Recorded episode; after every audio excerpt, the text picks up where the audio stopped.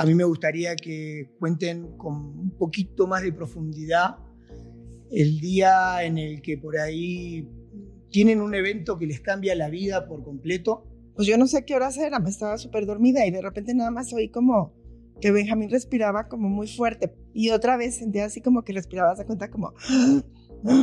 Y yo, ay, dije, no, el COVID. Y me paré rápido, prendí la luz y ya lo vi en el piso al lado de la cama. Y en eso, Carola se asomó a la recámara, no sé por qué estaba despierta, porque eran seis y media de la mañana, y me dice, este, ¿qué pasó? Pero desde la puerta y le dije, se está infartando. Y corrió por Benji. Y ya voy, me despido de mi mamá, me despido de mi papá, y lo que le dije a mi papá, como que esto súper resuena siempre en mi cabeza, le dije, de que papi, pues ya me voy a despedir de, ya me voy a despedir de ti porque yo ya no sé cuándo te vuelva a ver. Yo sí sabía que no iba a ser igual. Eh, o sea, que no iba a regresar o que iba a salir la misma persona que entró. Ya cuando pudo hablar un poco más o, salió de terapia intensiva, eh, nos, nos hicimos una promesa entonces, desde ese día yo no, hablando profesional, yo no juego, yo no entreno solo. Siempre está él conmigo. Ahí, o sea, a partir de ahí ya no pude parar de llorar y yo los veía, digo, obviamente ya que llegamos a la casa y así, yo decía, ¿cómo están así? O sea, yo desde ahí como que lo lloré mucho, lloré mucho. Hay un momento que algo te comenta Pamela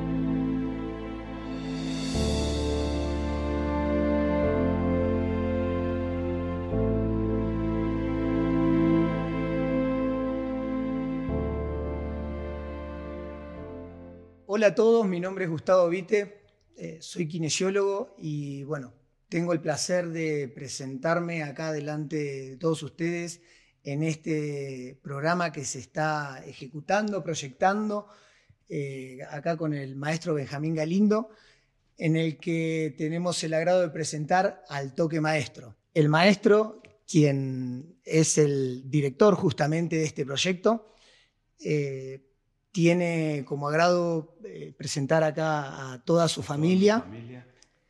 Y bueno. Les voy a presentar primero a mi esposa Mónica. Hola. Bien, ¿quién más? Benjamín. A Benji.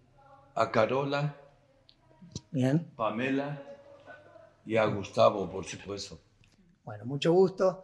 Eh, tenemos el agrado de este ser el primer capítulo. Este primer capítulo es un poco especial porque queremos mostrar justamente un poco de, lo que se va a venir en los siguientes capítulos y en este mismo.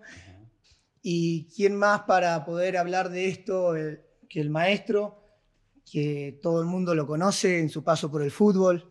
Eh, me gustaría por ahí que nos cuentes un poco quién fue tu inspirador para llegar a, donde llegaste, ¿no? A, a, ser profesional y todo lo que has logrado.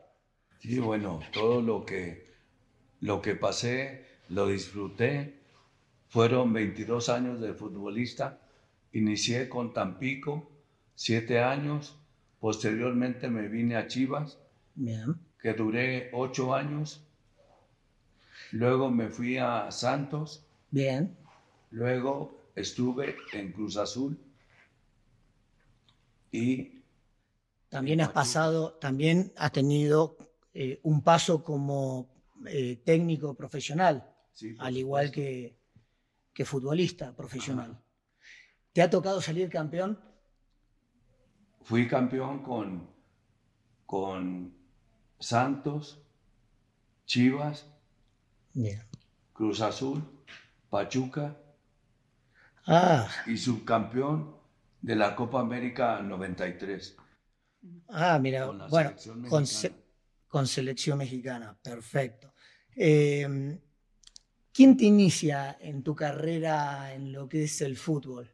¿Tu padre? Tu... ¿Quién? Fíjate que todos mis hermanos jugaban al fútbol o hacían deporte, porque a mi padre le gustó siempre el béisbol. Bien. Y lo que me platicaban, que mi padre bateaba de los dos lados, derecha e izquierda, como yo en su momento bateaba con derecha e izquierda. Claro, es por eso que te ponías a hacer tiro libre Sí, con una pierna sí. y con la otra. Siempre, toda mi vida, después de los entrenamientos, disfrutaba y me quedaba una hora o sin tiros. Mira. Y Moni, ¿cuántas veces te ha llegado tarde por quedarse más de una hora? Porque eso no lo creo tanto, ¿eh? Me parece que se ha quedado más tiempo que una hora. Hasta que viste que salió la última persona, saliste tú, ¿verdad? Ay, qué simpática. Es que me quedo todavía ahí- a tirar. Ay, Cuando era jugador, él a practicar. O de repente este, decía que organizaba como este, torneitos este, con los porteros, de él tirarles y a ver cuántos le paraban. Y, este, y de entrenador, bueno, pues ya ni se diga, con mayor responsabilidad. Entonces, sí.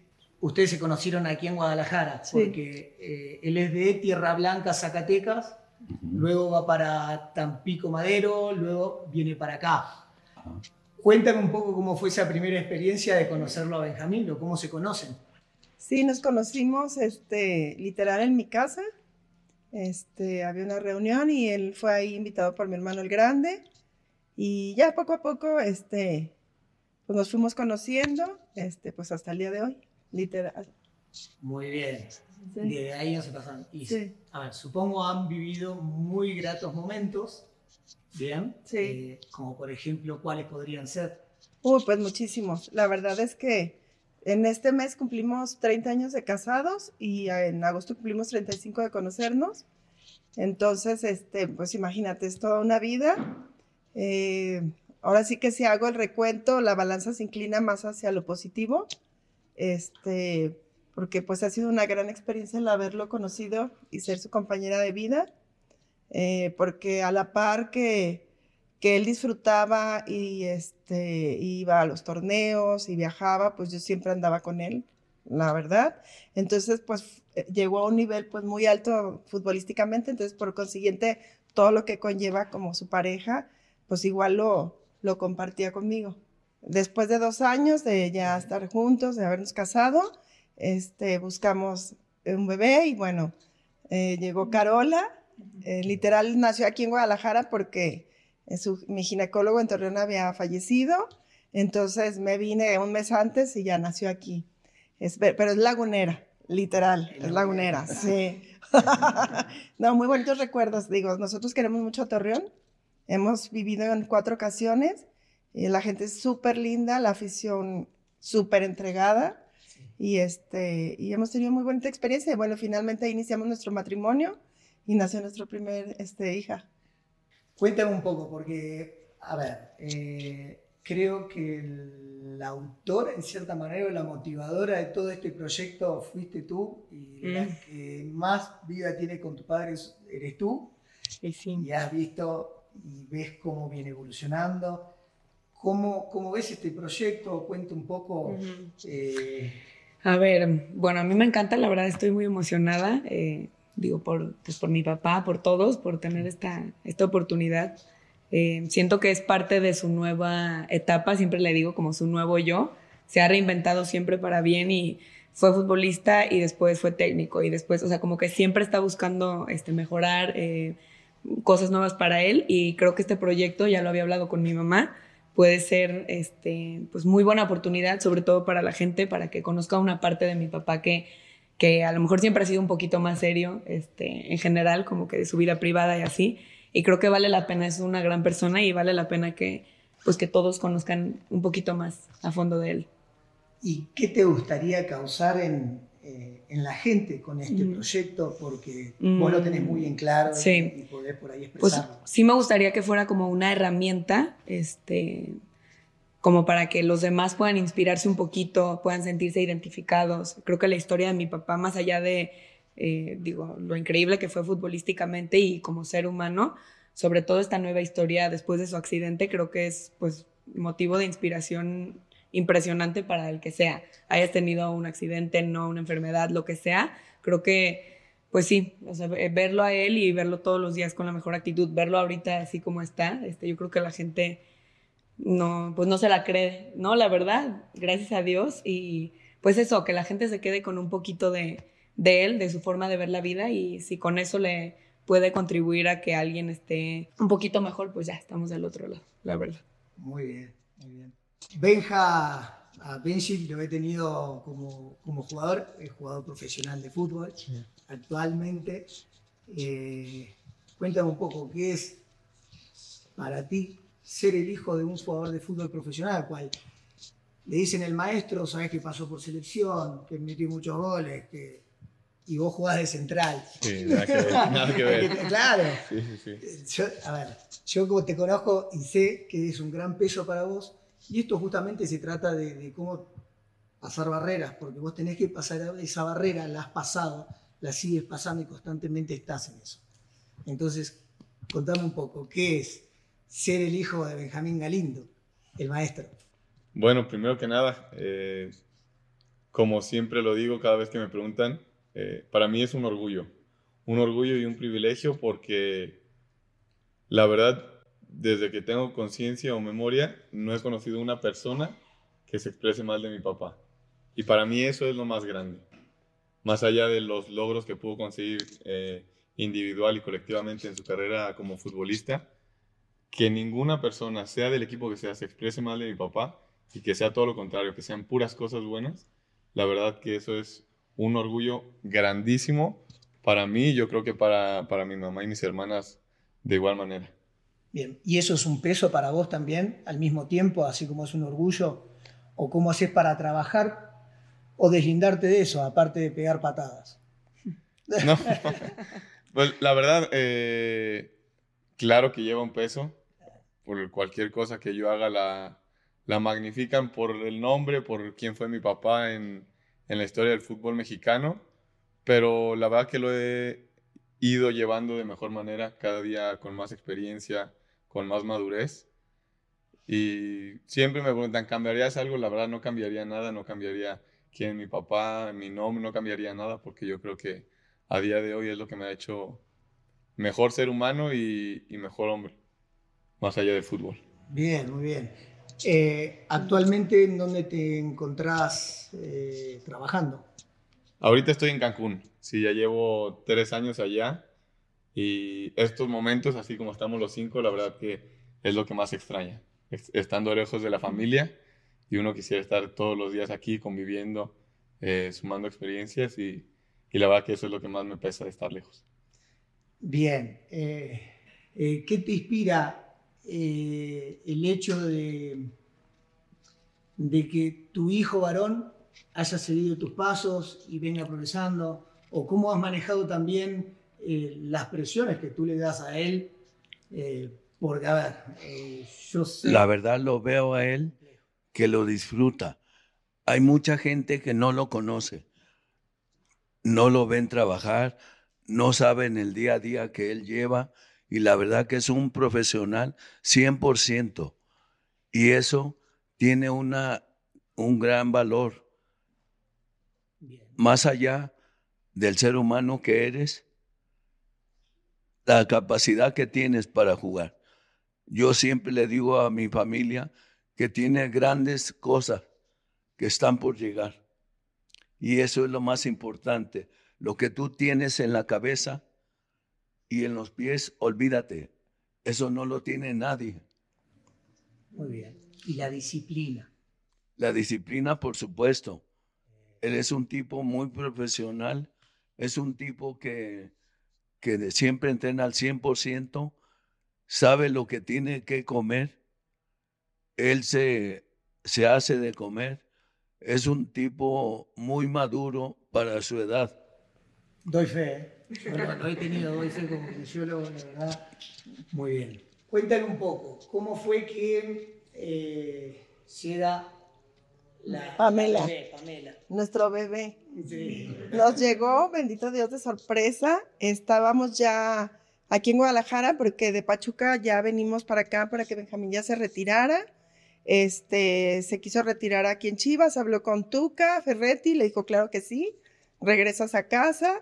Entonces, este, venía de ser campeón en Pachuca, este, y de repente llega Pamela, muy contentos. Pues, ¿qué te puedo decir? De puras bendiciones con Pam.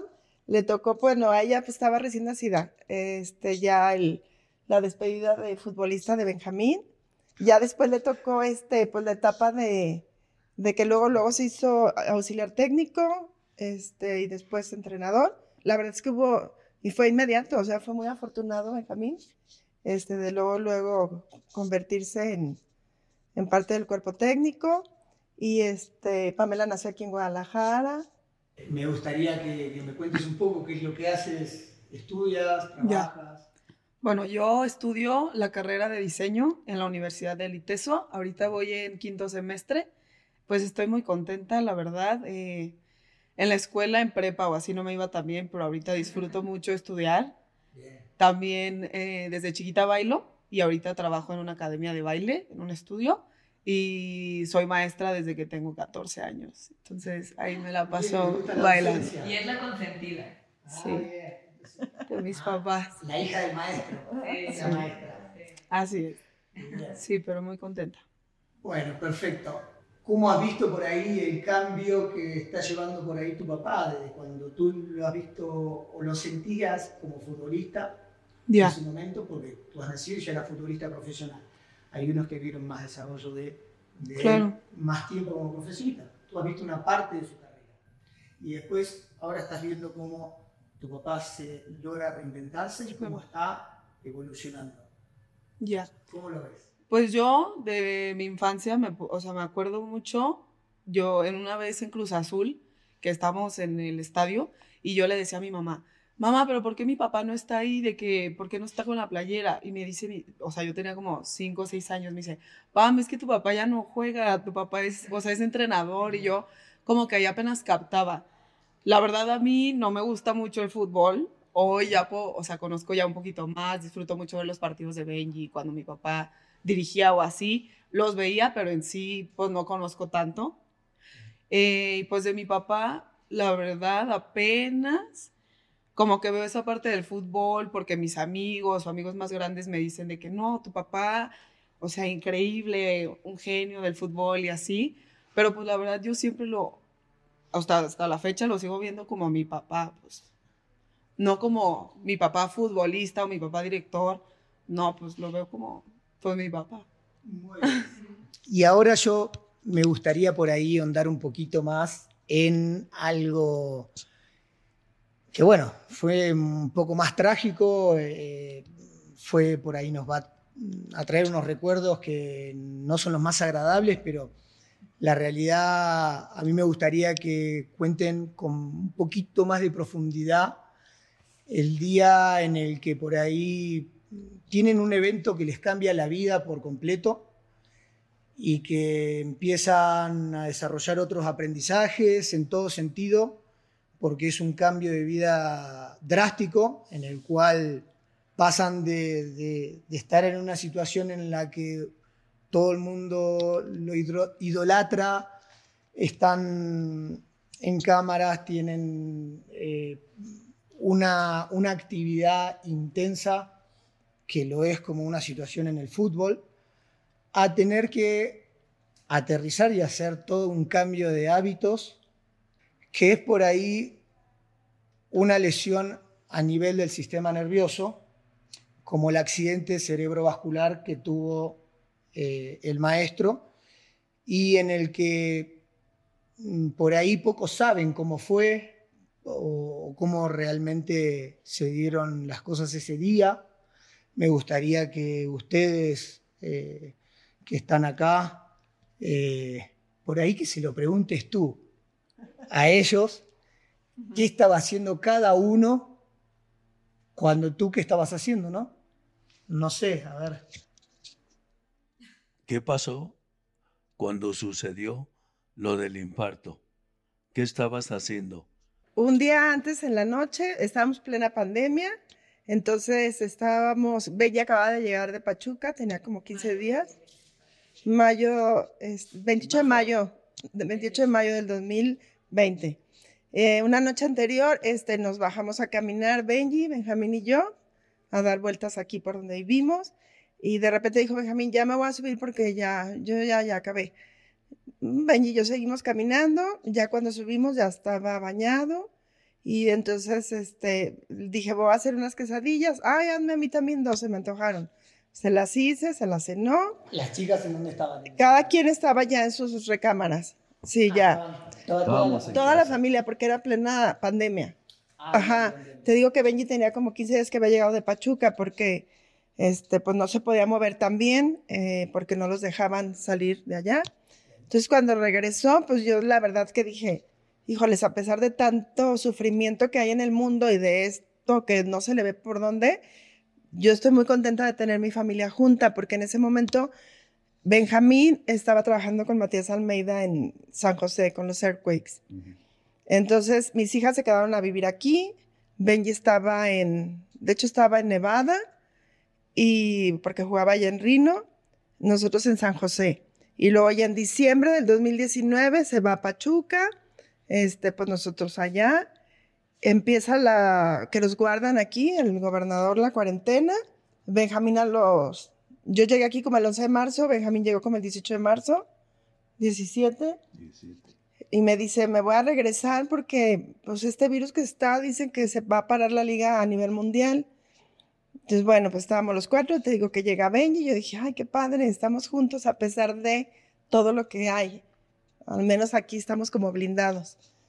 Y ya salimos, bajamos, caminamos, nos subimos, cenamos, pero pues era donde no había ni horarios. Todo el mundo se acostaba a la hora que quería y te despertabas a cualquier hora. Y ya en la mañana o sea, en la mañana te digo porque, pues yo no sé qué horas era, me estaba súper dormida y de repente nada más oí como que Benjamín respiraba como muy fuerte, pero yo pensé, ay, está roncando y dije, ay, ya empezó a roncar. Roncaba normalmente. Claro, claro. Ajá, dije, ya me despertó. Sí, dije, ay, ya me despertó. Y aparte ya como que le pegaba como a los cojines. Y entonces yo dije, ay, ¿qué está haciendo ahora hasta con los cojines? Y entonces ya yo, ¿estás bien, amor? Sí. Y otra vez sentía así como que respiraba, se cuenta como... Y yo, ay, dije, no, el COVID. Y me paré rápido, prendí la luz y ya lo vi en el piso al lado de la cama. Y yo, ay, te caíste, amor. Y me dice, sí. Pero le vi una gotita blanca aquí y decía, es que quiero ir al baño. Y yo, dije, se está infartando. ¿Y tú en ese momento atinaste a levantarlo? ¿Qué hiciste? Sí, lo quise levantar, pero pues no pude porque era un peso muerto. Y en eso, Carola se asomó a la recámara, no sé por qué estaba despierta, porque eran seis y media de la mañana, y me dice, este, ¿qué pasó? Pero desde la puerta, y le dije, se está infartando. Y corrió por Benji. Así dijiste, se está infartando, ya está. Ya Es que me gusta mucho ver. Sí, o sea, yo la vi y vi su cara y sí, justo volteó, como que yo, papá, ¿qué te pasó? Y ella fue la que me respondió, ella, o sea, mi papá, como que pues no podía Ya no podía, estaba en un shock así, así, bajitito. para que no- Ah, obvio, obvio. Y entonces, lo que pasa es que, haz de cuenta, no es que sepa, pero como sí me gusta mucho ver programas de, sobre todo Discovery Health, Muy bien. Ajá. Muy bien. Sí, la verdad, estaban ellos chiquitos, nos quedábamos los cuatro y los ponía a ver partos y cosas así. O sea, era como nuestra dinámica en la noche cuando no estaba. Entonces ya corrió ella por Benji. Bueno, y ahorita ya te platicará su parte. Yo de repente ya entró Benji y entonces ya lo, Benji sí lo levantó y lo puso en la cama, y pero pues se iba de lado. Y entonces ya me dice, mamá, tú ponte de un lado y yo me pongo del otro. Y lo quisimos parar, pero pues no, era imposible. Entonces ya lo único fue que Carola, córrele la camioneta y Benji lo cargó como un costal. Y vámonos al hospital. Y menos mal que estaba Benji, porque es peso muerto. Así es. No, no, era, yo no sé cómo ese pudo, caso- yo por la adrenalina lo pudo, porque no, muy pesado. Es un peso muerto, literal. Ajá. Y ya llegamos al hospital, tenemos un hospital aquí cercano, y no, Me, hay que agradecer que estaba acá. no, de verdad. Benji, cuéntame un poquito por ahí, eh, vos cómo sentiste o qué, estabas haciendo, estabas en la habitación y de repente empezás a escuchar ruidos o desesperación, a quién escuchas o cómo, cómo lo sentiste, cómo, cómo lo viviste vos a eso. Sí, este, como dije, mi mamá fue en la mañana, literal, o madrugada, pero justo había quedado con mi papá de, de bajarnos y jugar fútbol, fútbol tenis. El famosísimo foot tenis que, Sí. que jugamos desde que yo tenía 8 o 7 años. Y justo esa noche dijimos, bueno, mañana en la mañana nos bajamos a jugar eh, tenis balón. Eh, y ya esa noche, justo como dice mi mamá, estábamos caminando, se subió mi papá, después llegamos nosotros y ya eh, cenaron y ya me dice mi papá, ¿tú me despiertas? Sí, tranquilo, yo, yo voy, te despierto y ya para bajarnos a jugar. Y en la madrugada empiezo a escuchar ruido, que se despierta mi mamá y después Carola. Y viene Carola y me dice, no, no me acuerdo muy bien lo que me dice porque destapé, estaba muy sí. me destapó. Ah, Y yo enojado porque me destapó, me volví a tapar y seguí dormido. qué raro. Y después vuelve a entrar y me dice, Benji, mi papá. Y yo ya ahí, o sea, dentro de mí dije, algo no está bien. Eh, saltaste de la cama de. Salté y, y bueno, eh, fue lo que cuenta mi mamá, que mi papá estaba, a mí me tocó verlo todavía, a un lado de la cama. Y Bien, lo agarraste, lo subiste a la cama. sí, primero lo, lo subí a la cama y dice mi mamá, como bien dice, nos pusimos uno a cada lado. Para mí Te era... desesperaste, hiciste lo que salió y fuiste, lo agarraste. Sí, fue un impulso el, el decir, vámonos. Y, Sí, y te primero intenté cargarlo así, pero como dice mi mamá, era un, un peso muerto y la verdad estaba muy pesado. dije, bueno, ya fue, lo cargo como costal. Y lo subí y fue rápido que nos bajamos. Ahí ya derecho al hospital. Sí, Bien, cuando llegas al auto, con el costal supuestamente, lo pones adelante, atrás, ¿dónde te subís? ¿En dónde te subes? no, se, se fue Adelante. adelante. Se fue Nos adelante. ayudó, ¿Quién ayudó. manejaba? Yo, Tú manejabas. sí. ¿Nerviosa manejando? No, no, Cuéntenme el auto. ¿Se acuerdan de cómo estaba la, la tensión es de acá hasta el al hospital en el auto? Pues es que siento que ni te da tiempo de, de pensar. O sea, yo solo me acuerdo que, como ya vi que Benji estaba ahí, mi mamá, me acuerdo que te dije rápido, ponte un pants, vámonos. No sé por qué agarré tu cartera y la de mi papá. Y yo corrí por la camioneta, dije, la tengo lista para que cuando salga ya, ya estén ahí. Entonces yo iba manejando, ponen a mi papá aquí, me acuerdo todavía en el camino, digo, el hospital está muy cerca. Ahí está. como decía mi papá, ¿a dónde vamos? O sea, como que nos hablaba, pero pues Ay, sí sí. se notaba que ella arrastraba la voz. Pues nada, la verdad, o sea, sí iban, como que quería llegar rápido y manejó rápido. Entonces hasta me brinqué un, ¿te acuerdas? De que no me fui a dar el retorno hasta allá. Dije, me vale, y me brinqué hacia aparte, pues no había nadie. Y ya justo llegamos al hospital y yo también tenía la preocupación de que ella se había quedado en la casa, o sea, Pamela, porque ella como que apenas se despertó cuando nosotros ya nos íbamos. Y pues ya llegando al hospital, pues es que siento que nada, nada lo crees real, no entiendes la magnitud de lo que se viene. Entonces yo como que me acuerdo que también decía, ahorita que regrese por Pamela, mi hermana, a la casa, le voy a marcar a decirle que le haga una maleta a mi papá con un pants, porque pues ya cuando se salga de- del hospital tiene que tener un pants para venirse a la casa. Yo pensando que en la tarde pues nos íbamos a regresar a la casa, no sé, como que no, no Claro, lo pienso. No veías la, la dimensión. Cuando llegan a urgencias, ¿quién es que empieza a comunicarse con la gente? Eh, tú, Moni, no sé, entran a urgencias y hablas con el médico. eh, él entra todavía llevándolo o, lle- o llama una ambul ah, o lleva una. entonces salen ellos por la parte de urgencias, porque acuérdate que estaba todo como muy cuidado. Entonces, ¿qué pasó? Este, ¿qué, qué le pasó al señor? No sé, creo que le viene dando un infarto. Y entonces ya lo meten a él solo en la camilla y este, y ya pues nosotros nos quedamos. Entonces, regrésate por Pamela, porque Pamela, digo, es que esa parte yo también hasta la perdí de ti. O sea, simplemente me acuerdo que en el pasillo volteé y le dije, ahorita mando por ti. Pero tú qué. este, estaba con Benji antes de irnos a dormir y como ellos se iban a ir a jugar food, ya pues yo siempre en la noche voy y me despido de mis papás, o sea, les doy como, bye, buenas noches, así. Ajá. Y ya voy, me despido de mi mamá, me despido de mi papá y lo que le dije a mi papá, como que esto súper resuena siempre en mi cabeza, le dije de que, papi, pues ya me voy a despedir de, ya me voy a despedir de ti porque yo ya no sé cuándo te vuelva a ver. O sea, algo así como... fuertes. Bien. ¿Y tú qué? eh, ¿te acuerdas de algo de ese momento, de ese episodio? Porque en realidad, si, nos, si nosotros nos ponemos a pensar, es un momento en el que vos no deberías recordarlo. No, no lo recuerdo. Y nada. Nada. Empiezo a recordar cuando Mónica empieza a pedir auxilio en el sentido, primero a sus hijos y luego a su, a su hermano. Bien. Eh, ¿Y eso cuándo es? ¿En qué momento? Eh, en- ¿Vos estabas en cama? ¿En, en qué situación? Sí. Me acuerdo, yo recuerdo, lo único fue que le hablaste a tu hermano y le dijiste, ¿a qué hospital te vamos a llevar? ¿Lo vas a llevar al San Javier? No, llévalo al...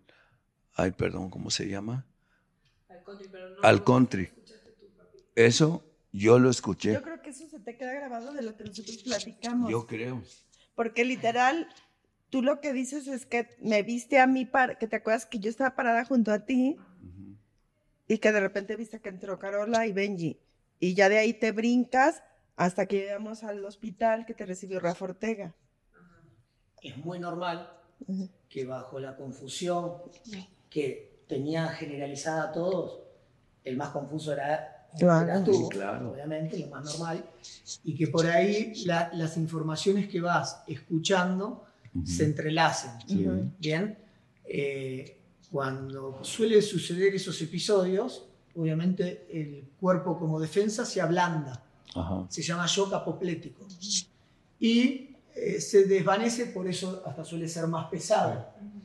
Eh, volviendo un poco a, a- a lo que estábamos por ahí platicando de, eh, dónde estaba cada uno, eh, la verdad que si somos nosotros conscientes eh, y reviviendo todo lo que estábamos hablando con lo que cuenta cada quien, eh, creo que fui- fueron todos muy afortunados, porque mm, fuimos, hasta yo me incluyo, porque si no yo no estaría acá tampoco, creo, Claro. eh, en el que puede estar justamente, le sucedió en pandemia, que estaba toda la familia, que tuvieron la disponibilidad del tránsito fac- facilitado, el hospital estaba en cierta manera vacío para este tipo de, de accidentes porque estaban eh, con otra urgencia, que era la pandemia. Entonces, siempre sobre algo que por ahí uno lo ve como trágico, angustiante, si lo reflexiona un poco le puede encontrar un doble mensaje y, y encontrar ese lado positivo y aferrarse, eh, y decir, bueno, eh, por lo menos seguimos acá jugando esto que, que- que nos permite, eh, que es la vida misma. Eh, esa frase siempre la, la- la menciono, que es de un profe que tú lo has tenido, Bonini, Ajá. que siempre decía, es la vida, la vida misma. La vida misma es justamente, bueno, eh, altibajos constantes que uno tiene que ir viendo cómo solucionarlos y sanarlos y si quedan estancados, poder expresarlos como por ahí acá nos está enseñando la señorita.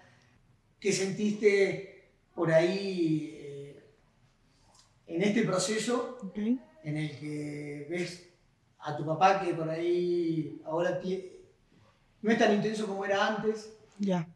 ¿Bien? Sí. Que ya tuviste ese episodio, que lo vivieron, que lo transcurrieron, que Ya. Eh, bueno, te digo, cuando pasa toda esta situación, yo como me doy cuenta, eh, me despierto porque como que empecé a escuchar voces y, o sea, no sé, pues me saqué de onda, quiero salir del cuarto porque mi cuarto da al de mis papás, está enfrente. Quiero salir y en eso Carola se para en la puerta y me dice, no, no salgas, no salgas, pero muy alterada. Entonces yo dije, algo está pasando, pero pues no salí porque me dio miedo. Y ya en eso como que me metí a mi baño y dije, pues, ¿qué puedo hacer? Salgo y ya en eso veo que Benji trae cargado a mi papá, así Carola corriendo, mi mamá corriendo y mi mamá nada más voltea y me dice, ahorita voy a mandar a alguien por ti. Y se van. ¿qué edad tenías? 18. Acababa de cumplir 18. Sí. Y pues ya me quedé sola un- ni me acuerdo cuánto tiempo fue, pero no fue tanto tiempo. Y pues lo primero que hice, le marqué una amiga, pero pues yo tampoco sabía qué pasaba. ¿Te angustió, te Sí. angustió toda esa Sí. eh, soledad que tuviste en Así ese es. momento porque no sabías qué estaba Justo. pasando, no entendías nada. Y ya, pues al ratito me marcó Carola, ya llegó por mí. Este, hicimos una maletita para mis papás, bueno, para mi papá, y ya. Y se captan que también todo lo hacían para protegerte en cierta Ah, manera, obvio, obvio, sí, porque es la más chica. que tienen todos contra el menor. Sí. Del evento, eh, cuando, ¿cuánto tiempo estuvo en, en el hospital? Estuvo este, tres semanas. Estuvo dos semanas en terapia intensiva y luego ya lo pasaron a la habitación para que estuviéramos, o sea, más en contacto con él, para que él estuviera como, ¿cómo se llama? Motivado. Moni eh, empezó a explicar justamente eh, todo el proceso resumido en realidad, porque en el día a día es muy tedioso. Resumido, el, el proceso que hay eh, postraumático y eh, a mí yo creo que hay que hacer una especial mención al doctor Rafa Ortega, que él fue quien por ahí les colaboró mucho, lo conocemos bastante, ojalá algún día también eh, lo podamos entrevistar y poder platicar porque es una persona que acá él puede inspirar muchísimo. Y bueno, nada. eh, Ah, entonces, es que fueron dos hospitales. Llegamos al hospital cercano, pero ahí lo habían abierto nada más por pandemia. por pandemia. Entonces, este, me dijeron, aquí el señor trae un infarto cerebral y ¿qué quiere hacer? Y yo, pues que lo atiendan. No, es que aquí no lo podemos atender, todavía no estamos, este, como completos. Y yo, bueno, una ambulancia. Ah, pues pídala. Entonces dice Carola, estas son partes que te digo que últimamente a través del tiempo las hemos ido. Me dijo, no, mamá, yo agarré el celular y puse ambulancias en Guadalajara. Y, esperamos que llegue la ambulancia. Benji se fue con su papá en la ambulancia. En eso llegó mi hermano el grande. No sé ni cómo llegó. Dice Carola que yo le hablé, ni me acuerdo que le hablé. Y me dijo, ¿qué pasó? Y le digo, pues, que tiene un infarto cerebral. ¿Cómo? Y yo, sí. ¿Qué quieres hacer? Y yo, pues me quiero ir a tal hospital. No, me dijo, vámonos mejor a, al hospital Country 2000, ahí está el doctor Rafa Ortega, y ahorita le hablo. Ah, bueno, ya llegamos al hospital y ya estaba Rafa Ortega ya con el grupo de doctores que lo iban a atender a Benjamín. Y ya le dijo Rafa, ¿sabes quién soy, Benja? Parece todos como astronautas, te digo, pues con gogles y todos de blanco cubiertos. Y le dijo Benjamín, sí, eres Rafa Ortega. Entonces dije, en la Totonilco, ajá. Y hay una anécdota.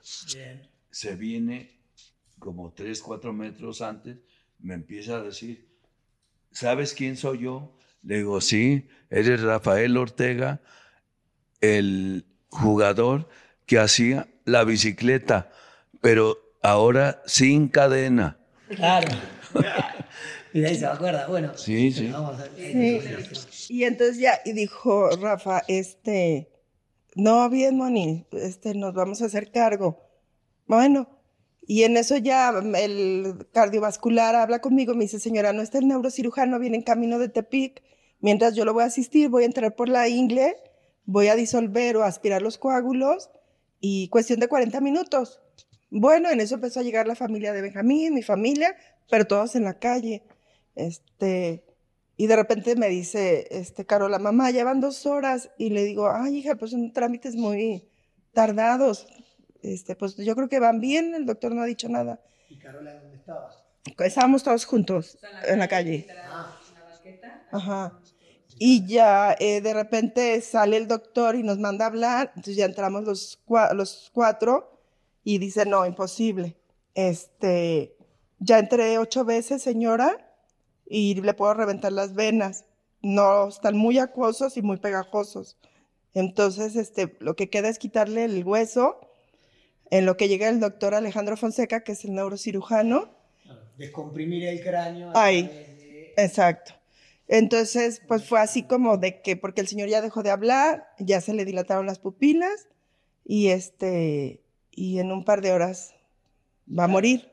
Cuanto antes se descomprima, Entonces me dijo, este, si va a querer que hagamos esto, porque voy a entrar manualmente, vamos a entrar manualmente, se van a mover muchas cosas, no sabemos qué va a pasar con él, las secuelas que vayan a quedar, pero hay que firmar esta hoja de autorización.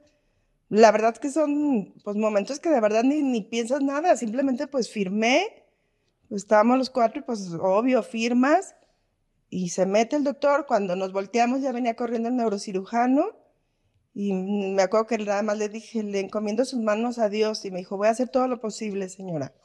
Y ya, se metió. Y ya de ahí me acuerdo que Benji me agarró y me dice, ¿qué quieres hacer? Y yo, me quiero salir, me estoy asfixiando, me estoy ahogando. Y entonces ya de cuenta que este, quiero caminar. Y nos salimos a caminar y ya me decía, ahí, este...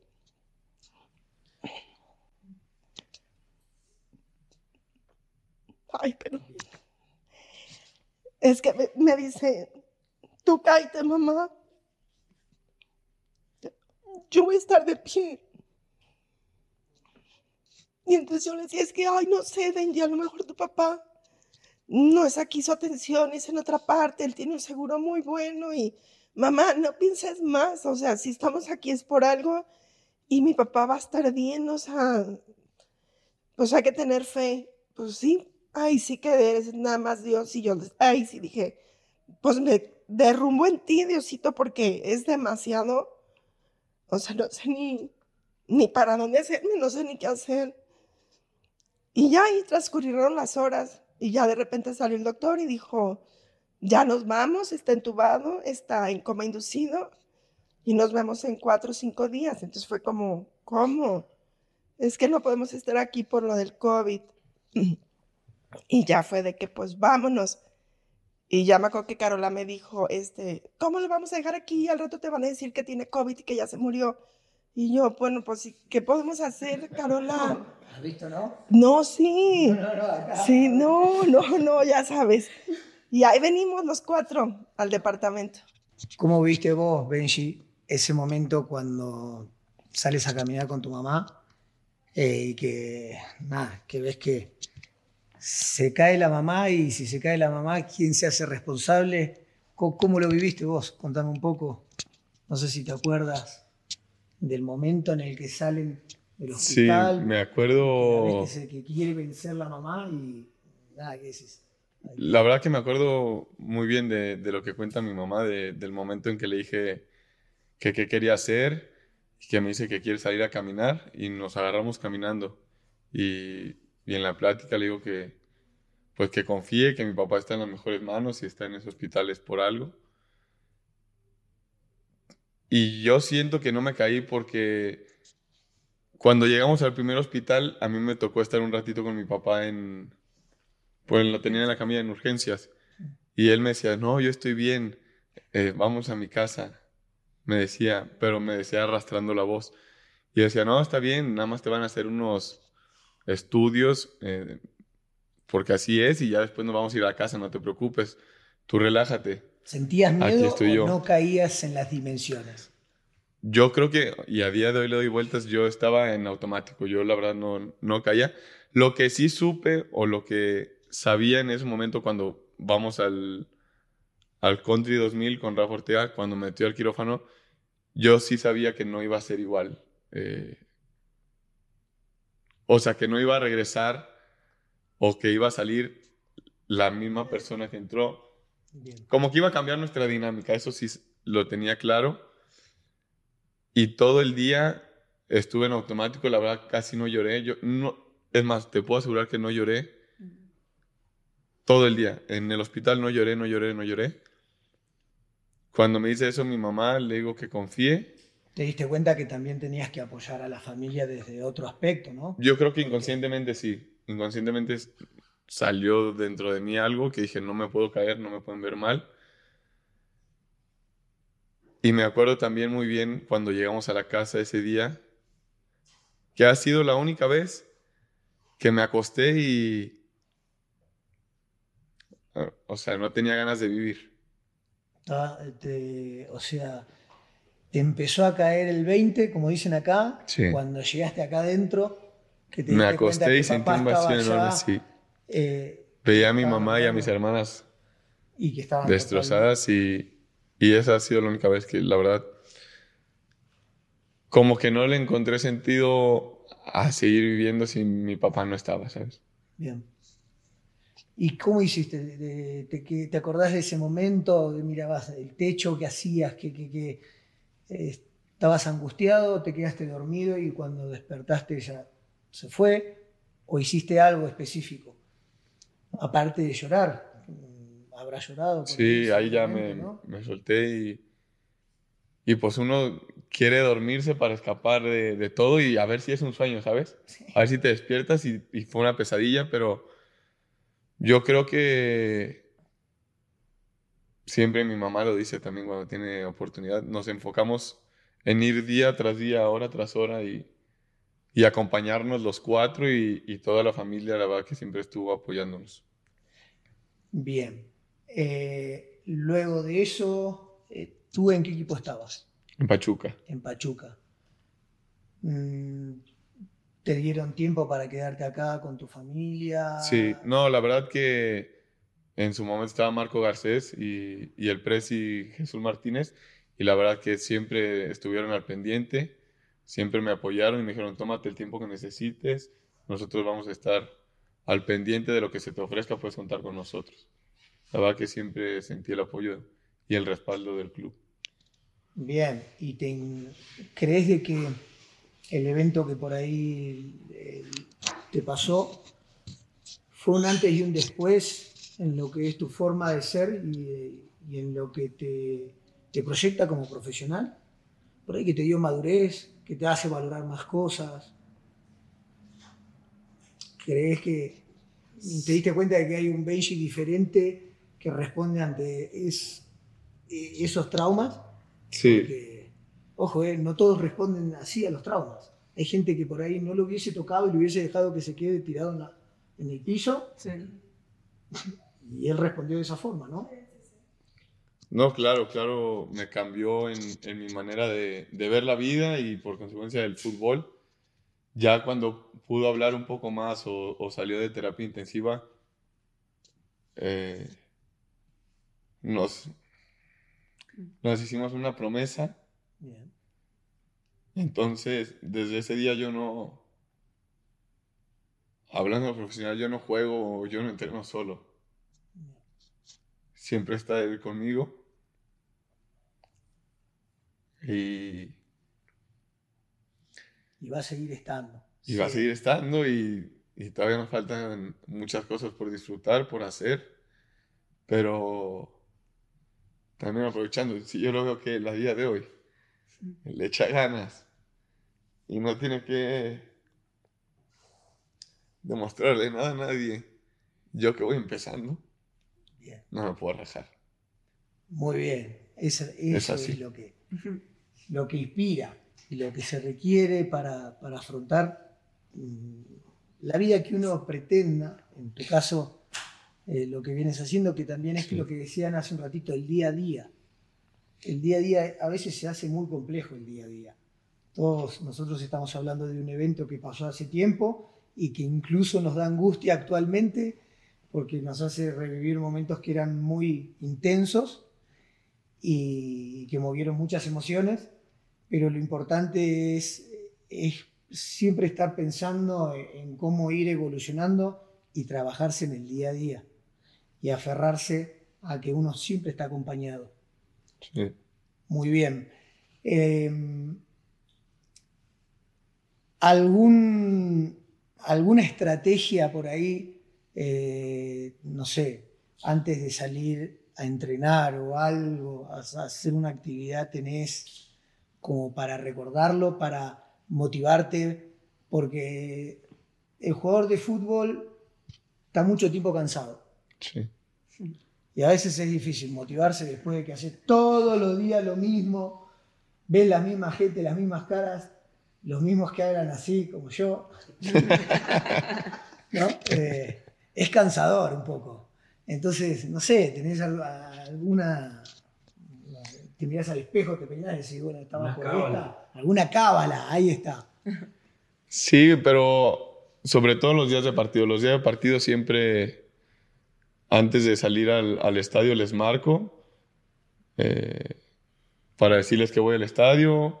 Platicamos un poquito, mi mamá me manda la bendición Y, y de ahí, de ahí agarro fuerzas, pero esa promesa para mí siempre está presente, porque más allá de que disfrute y sea nuestra pasión el fútbol, ya a día de hoy es un trabajo y, y esa promesa para mí es por lo que eh, hoy estoy en donde estoy y por, por lo constante y dedicado que soy, es, es porque le quiero cumplir esa promesa a mi papá. Muy bien. Lo lindo que podés decírselo en la cara, gracias a Dios, Sí, ¿no? Eh, que mm, él te puede hasta regañar cuando él vea de que no lo estás haciendo. no que sí lo hace. Ya lo sé. Sí, sí, lo hace. Es el- Sí, lo legal. sí, se ve. Sí, lo alabo cuando hace bien las cosas. Muy bien. Eh, Resalto más lo bueno. eso. Pero también, ¿eh? que, lo- que no se repita lo malo. Sí, ¿no? Que no se repita. Muy bien. Eh, y acá quiero hablar un Sí. poquito contigo porque eh, me gustaría también saber de- desde tu perspectiva eh, que vivenció todo y a veces a ti te tocó estar eh, en la logística, como dije hace un ratito, ¿no? Sí, un poquito, y, sí. y tenés que estar en la parte de. Cuando uno está en la logística, tiene que mantener una cordura a veces y por ahí no vencerse también tan fácil Mm. para que no se desmorone las estructuras. Entonces, por ahí, eh, ¿cómo lo vivenciaste vos cuando llegaste ese día Ujú. y que, o que, lo- ya sabías que lo iban a intervenir a tu papá para sacarle la presión del cráneo? Sí. Y que sabía que había un riesgo de que pueda, pueda hacer de que ya no quede con vida. Sí. Entonces, ¿cómo lo vivenciaste? No, yo creo que ahí sí se me cayó la estructura. O sea, no, Sí. no, sí. Como que yo soy muy metódica, muy así. Este, me gusta tener el control de las cosas, como que soy, o sea, reacciono muy rápido. Pero sí me acuerdo perfecto de esa segunda vez que salió el doctor, ahí sí dije, de verdad, dije, se va a morir. O sea, yo como que decía, se va a morir. O sea, el doctor salió a decirnos que va a hacer esto, pero ¿Habías perdido esperanzas? Sí. Y yo no, ahí, o sea, a partir de ahí ya no pude parar de llorar y yo los veía, digo, obviamente ya que llegamos a la casa y así, yo decía, ¿cómo están así?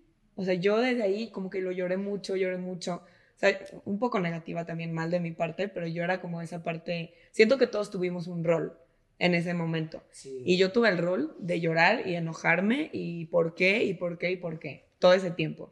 Entonces como que cada uno tenía un rol muy marcado y yo los veía como fuertes, digo, obviamente por dentro seguro la estaban pasando fatal, pero yo veía a mi hermana así, entera, como que súper espiritual. Hay un momento que algo te comenta Pamela. Ándale, sí, ajá. Ya llegamos ese día del hospital y... Bueno, ese día no, porque ese día nos quedamos Bueno, todos dormidos, No, no me acuerdo qué día fue, pero fue uno, un día de esos. Estábamos en la noche y yo justo, pues era cuando me gradué de prepa, entonces como que, pues yo era mucho de rezar todo el tiempo, la Biblia y así. Y ya entonces les dije a los cuatro, oigan, ¿qué tal si hacemos una actividad para mi papá? Si rezamos, de que saco la Biblia y pues rezamos el rosario o así, y así está bien. Y ya, este, nos pusimos ahí a rezar. Y yo tenía mi Biblia, entonces yo les digo, voy a pedir palabra. Cuando pides palabra es que tienes tu Biblia y la abres y apuntas de que donde caiga al azar y sale, pues, o sea, donde apuntaste un versículo. Entonces yo hago eso y justo sale el versículo del hijo pródigo y literal donde estaba mi dedo decía, o sea, la parte donde dice, eh, llegó a casa y todos hicieron fiesta. Entonces a mí, o sea, en cuanto le- leí eso, sí, yo ya estaba muy tranquila porque yo sabía que, pues, la vida Dios estaba protegiendo a mi papá en el hospital. Como que siento que fue, pues, Dios justamente hablándome y diciéndome de que, clarito, de que llegó a casa, hicieron fiesta y yo con eso dije, pues, mi papá va a regresar. O sea, claro que tengo miedo y lo que sea, pero como que me dio mucha fuerza y mucha certeza de que mi papá iba a regresar con nosotros. Sí, es que son los roles. Haz de cuenta, Carola lloraba, renegaba, estaba enojada con la vida y creo que aún sigue un poquito enojada. Este, pero sí, la verdad, ella lloraba mucho y estaba enojada. Eh, Pamela, muy llena de Dios, era en ese momento cuando nos dijo, es que no estén así, mamá, mi papá va a regresar. Yo decía, es la presencia de Dios que me está hablando a través de ella. Benji era como, como el Señor, haz de cuenta, en la casa. Solamente un día se quebró, empezó a golpear las paredes y todo, creo que fue al otro día. Y entonces le dije, sí, se vale, Benji, pero te tienes que levantar porque si Dios decide dejar a tu papá, tenemos que ofrecerle lo mejor de nosotros. Ahorita está bien, haz lo que quieras, pero, pero te tienes... Y a partir de ahí él agarró como el control de, de ser el señor de la casa. Entonces, sí eran unos panoramas de que yo me metía al cuarto y me agarraba con la almohada y casi me asfixiaba de llorar, porque yo también no quería que ellos me vieran débil, porque pues, no, o sea, ¿cómo? Sí, todo mal. Yo lo veía todo súper negativo. Claro. Decía, o sea, después cuando nos dijo, nos vemos en cinco días, dije, ¿cómo vamos a dejar a mi papá aquí solo? Algo pasa. Y les dije, me vale, vamos y nos estacionamos en el estacionamiento del hospital y pues hacemos guardias. Como que el doctor, bueno, siempre muy agradecidos con el doctor Alejandro Fonseca, salía pues como cada dos horas, decía, ¿estos por qué no se van? Y nosotros estacionados ahí, así. Y de que nos llevábamos libros para leer, no sé, el café, o sea, porque yo le decía, mamá, es que no lo podemos dejar aquí. O sea, algo pasa y nosotros de aquí a que llegamos al hospital, pues ya, ¿sabes? Entonces, como que sí fue muy complicado para mí, en, o sea, en especial, este, sí creo que hay cosas que al día de hoy me cuestan mucho todavía entender a veces. Y yo creo que mucha parte es como que, sí creo que una parte es egoísta, porque es como mi vida se transformó, ¿no?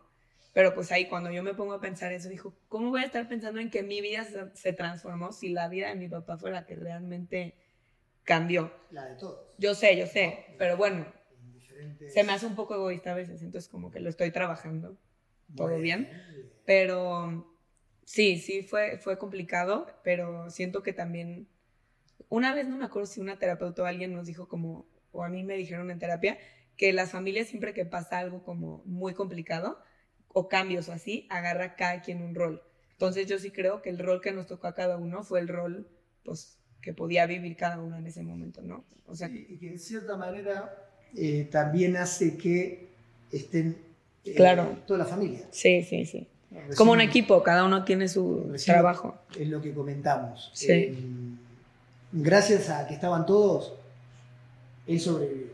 Este fue un, un episodio por ahí muy negativo que, que sensibiliza, pero que en ustedes dejó un aprendizaje y un valor Inmenso. como familia eh, Muy grande. que creo de que a mí me gustaría que por ahí tú, eh, que fuiste el protagonista de, de todo el evento, qué es lo que por ahí te sale decir a, a todo lo que a, a todo lo que la familia te respaldó en ese momento difícil, porque ahí era o estás allá o estás acá. Y gracias a ellos estás acá. Entonces, de por sí ya está el, el agradecimiento es lo, lo que sale natural, ¿no? Sí. Pero por ahí eh, hay cosas que, que te gustaría comentárselas porque... eh, Sí, por supuesto. Soy un agradecido primeramente con Dios y en segundo con mi familia, que tengo una hermosa familia que siempre me ha respaldado. bien. Y bueno, eso, esto me hizo que estuviera más de cerca con mi Padre Dios, lo- con lo que me sucedió. Muy bien. Aparte, la disciplina, la disciplina que es para llevar toda mi, mi terapia. Muy bien. Eh, aprovechando que tienes el micrófono y, y- me gustaría que comentes un poco justamente de- de- en primera persona cómo vienes eh, sobrellevando desde que saliste de la cirugía y empiezas a tener más noción de lo que de los cambios que has tenido, ¿bien? Y cómo es el día a día de- del maestro eh, sabiendo que no tiene por ahí la intensidad de antes. Sí, no, no tengo la mi tiempo, Claro. Independencia. independencia. soltura. mi independencia, pero poco a poco he ido superando todo Bien. a base de trabajo, de dedicación y de esfuerzo.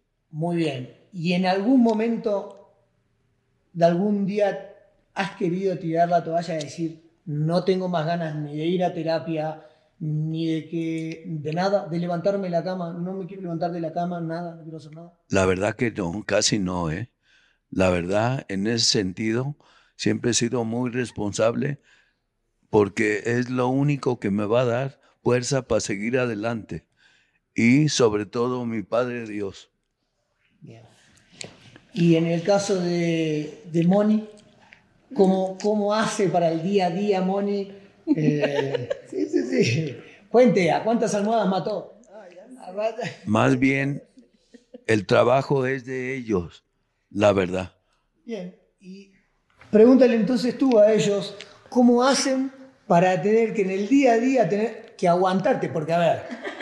Sí, por supuesto. No, bueno, pregúntale acá que, que- porque ¿De dónde sacas fuerza para soportarme? Pues sí, la verdad.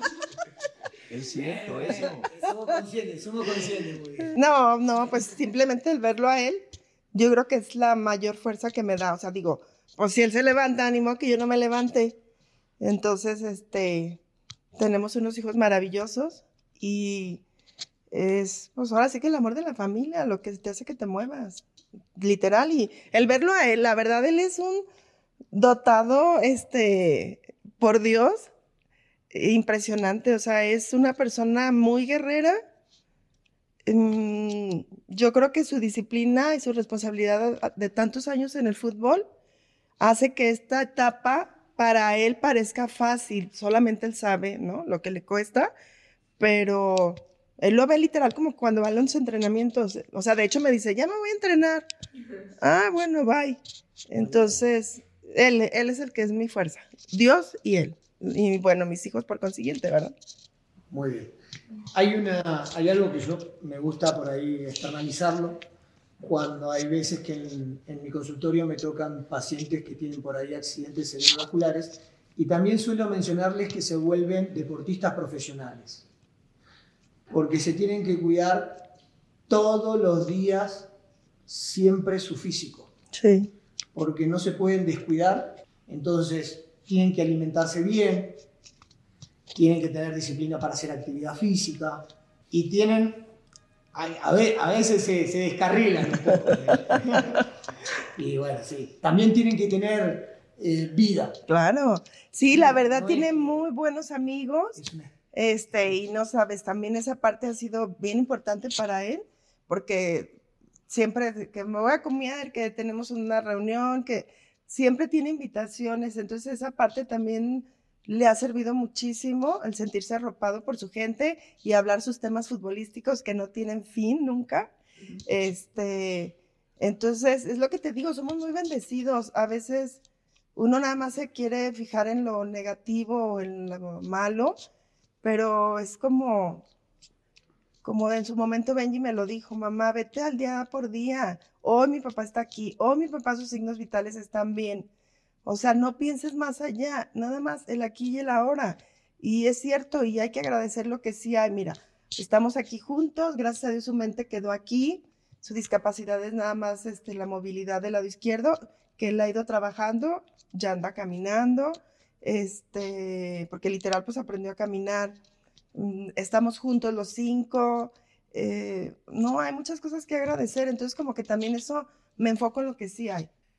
Esas adaptaciones nos los hace apreciar un poco más pequeños detalles que uno por ahí no, no los apreciaba, como por ejemplo actividad de la vida diaria, lavarse los dientes, lo que cuesta lavarse los dientes, lo que cuesta comer, lo que cuesta higienizarse en el baño, esos pequeños detalles de la vida diaria que son los que por ahí hasta cansan a todo el resto, porque eso es el día a día ahora. Y ahora, en esa adaptación de la que hablábamos, eh, bueno, eh, en ese día a día hay que motivarse también. Toma, este, este es tu mando, no es el mío. Hay que decir la verdad. Yo realmente volví a nacer, volví a nacer gracias a mi Padre Dios y a toda la gente que crea en uno, que siempre hubo muchas bendiciones hacia mi persona y eso es lo que más gusto me da de mucha gente que ni conozco y otra gente que siempre estuvo conmigo.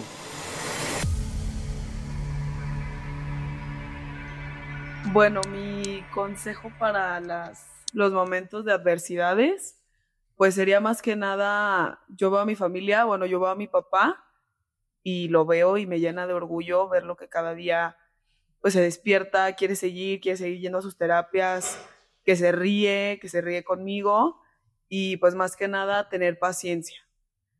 Este, pues calma. O sea, cuando tienes paciencia creo que todo se va acomodando y pues nada, después de pues de la lluvia viene el arco iris, entonces pues eso. Yo eh, le puedo recomendar a alguien que tenga este, un caso similar o alguna persona con alguna discapacidad, este, principalmente, bueno, pues el amor, tratar de ponernos un poquito en los zapatos de esa persona, no pidió estar así, este, tener empatía. Siento que en este mundo nos falta mucha empatía a todos. El, sí, definitivamente, ahora sí como dicen, cuidando al cuidador, este, la persona que está más directamente con él, sí necesita ver por sí misma, tener sus espacios como de, de tranquilidad, de, de, como de libertad, este, porque necesita volver como a, a recuperar esa energía. Este, pero sí, sobre todo ponerte los zapatos de la persona que necesita la ayuda, este, sería como lo único que nos hace volver a aterrizar y volvernos a dar cuenta, este, que finalmente pues es una bendición tenerlos con nosotros y este, pues no sé, todo nace del amor, la verdad. Bueno, yo, este, no es un consejo, solamente sí quiero agradecer a toda la gente que, como que esa parte se me pasó justo cuando él estaba muy mal en el hospital, yo tenía su celular, entonces de repente y como que llegaban muchísimos mensajes y ver en redes sociales y como ahí yo por fin me di cuenta que literal lo que era mi papá, porque es como Pamela te dice, para nosotros siempre pues era nuestro papá, como que no dimensionas. Y sí, gracias por todo su cariño y por su apoyo. La verdad es que tiene los mejores fans mi papá. Tiene mucha gente que lo admira, que lo quiere. Y pues nada, eso. Y pues gracias a ti también, porque nos, nos aterrizas a todos. Y bueno, a mi mamá, que obviamente sin mi mamá esta familia estuviera vuelta patas para arriba. Como dicen todos ustedes, el amor, eh, tener más empatía y, y, paciencia yo creo que es muy importante. Y yo nada más agradecer, como dice Carlos, a, a, toda la gente que se preocupó por mi papá y te deseo mucho éxito en este nuevo proyecto. Yo estoy seguro que te va a ir bien eh, a ti, a todo tu grupo de trabajo, porque siempre lo que quisiste en tu carrera profesional lo conseguiste. Entonces no tengo duda que, que esta no va a ser la excepción. Y gracias, Gus, también. Gracias. Muchas gracias. Muchas gracias a ustedes, la verdad. Para mí es un placer. Eh, a mí también me inspiran justamente y esto que hacen ustedes es para inspirar a los demás. Así que usted finaliza con esto. Yo primeramente quiero agradecer a toda la gente que ha estado al pendiente y sobre todo gracias por sus rezos, sus bendiciones y a mucha gente también que no conozco. Agradecer y sobre todo que tengo unas ganas de vivir enormes. Quiero caminar, quiero correr y quiero volver a dirigir. Primeramente Dios.